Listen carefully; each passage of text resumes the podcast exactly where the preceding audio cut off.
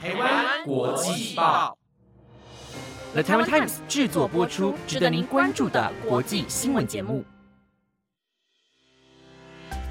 欢迎收听台湾国际报，我是彩妮，马上带您来看到本日十月十三号每日新闻。本日新闻重点：养老金计划成关键引爆点，美汽车工人罢工影响逐步蔓延。澳籍女记者陈雷于中国拘留三年后终返国，激动表示感谢澳洲人。哈马斯攻入无人之地，以色列战报失灵，忽略陆战。山东男驾车冲撞中国驻外领事馆，旧金山当局查获政治偏激书籍。华尔街日报称，美技术对中国晶片禁令，台积电将再获一年豁免。首先，马上带您来关注到第一则新闻：美国汽车工人大罢工持续进行中。十月六日，美国汽车工人联合会取得重大进展，在威胁在德克萨斯发起罢工后，通用汽车同意在新协商中纳入其合资的电动汽车电池工厂。不过，在这个月八日，美汽工联旗下麦克货车公司的员工以绝对多数票拒绝了美汽工联此前与公司达成的合同，自十月九日开始罢工。美国劳工组织 Labor Note 指出，美汽工联的新任领导团队在本次罢工中采取了全新的谈判模式，每周实时向工会成员公布谈判内容。这使得美汽工联的基层员工在罢工中拥有了更多主导权。路透社指出，这种模式也使得达成条件变得更加的艰难，因为不同公司的员工都可能得知其他公司开出了什么条件。目前为止，美汽工联与三大汽车巨头的争议主要聚焦于是否恢复固定养老金的计划。汽车公司抱怨这一计划是此前汽车行业衰败的重要原因，但麦克货车公司罢工预示着三大汽车巨头的罢工逐步达成效果，其影响正在蔓延。据澳洲悉尼晨风报报道，二零二零年被中国以国家安全罪名拘留的澳洲记者陈雷已返回澳洲，恢复了失去了三年的人身自由。陈雷在一份声明中激动表示：“我现在可以看到整片天空了，谢谢澳洲人。”中国外交部指出，此前中方已为境外非法提供国家秘密罪判处陈雷有期徒刑两年又十一个月。陈雷在中方声明中，服刑期满后被北京市国家安全局依法执行驱逐出境。陈雷出生在中国湖南省，1980年代移居澳洲。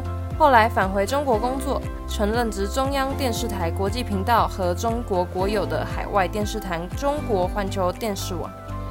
二零二零年八月，陈雷突然失踪。九月，中国外交部首次证实陈雷涉嫌从事危及中国国家安全的犯罪活动，而被当局扣查。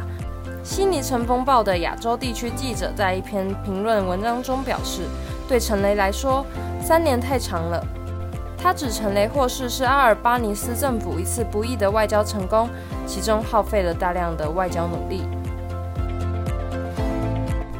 哈马斯于十月十日清晨六点对以色列展开五十年来最严重袭击，而哈马斯的这场阿克萨洪水行动，实际体现着这上千名的哈马斯士兵在同一时间从加萨走廊各地涌入以色列，不仅造成大量。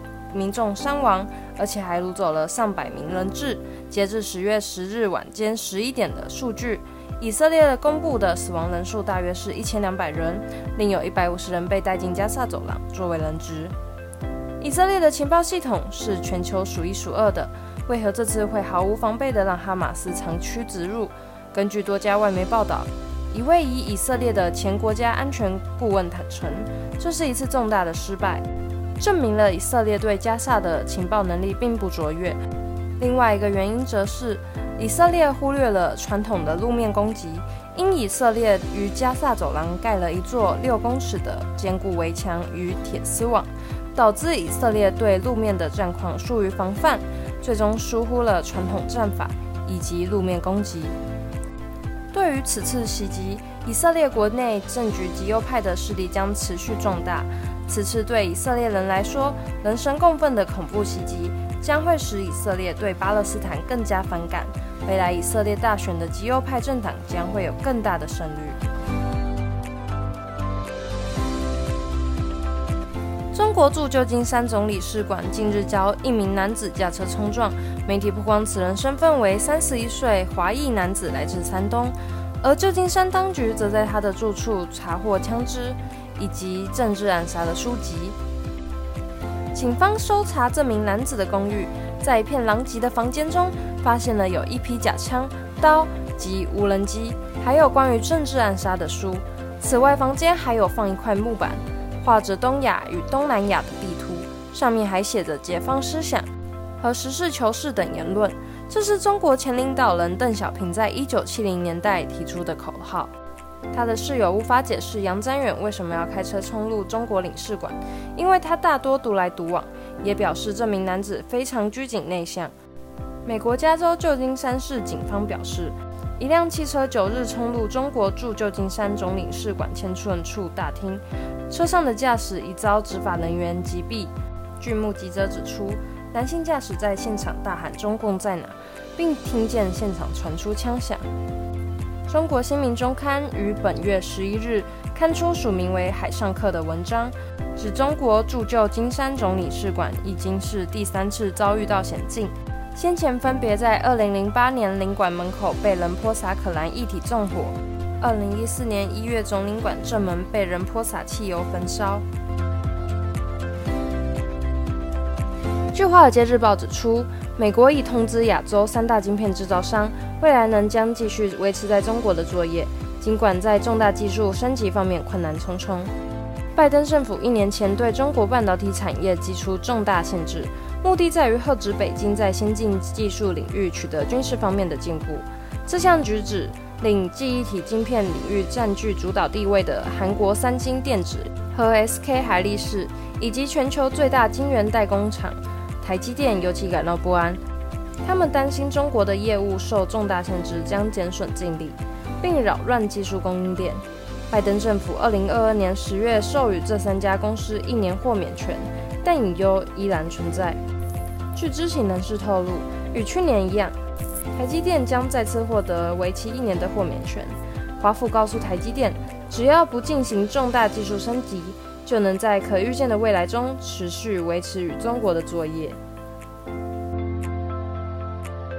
感谢您收听台湾国际报，我们下次再会。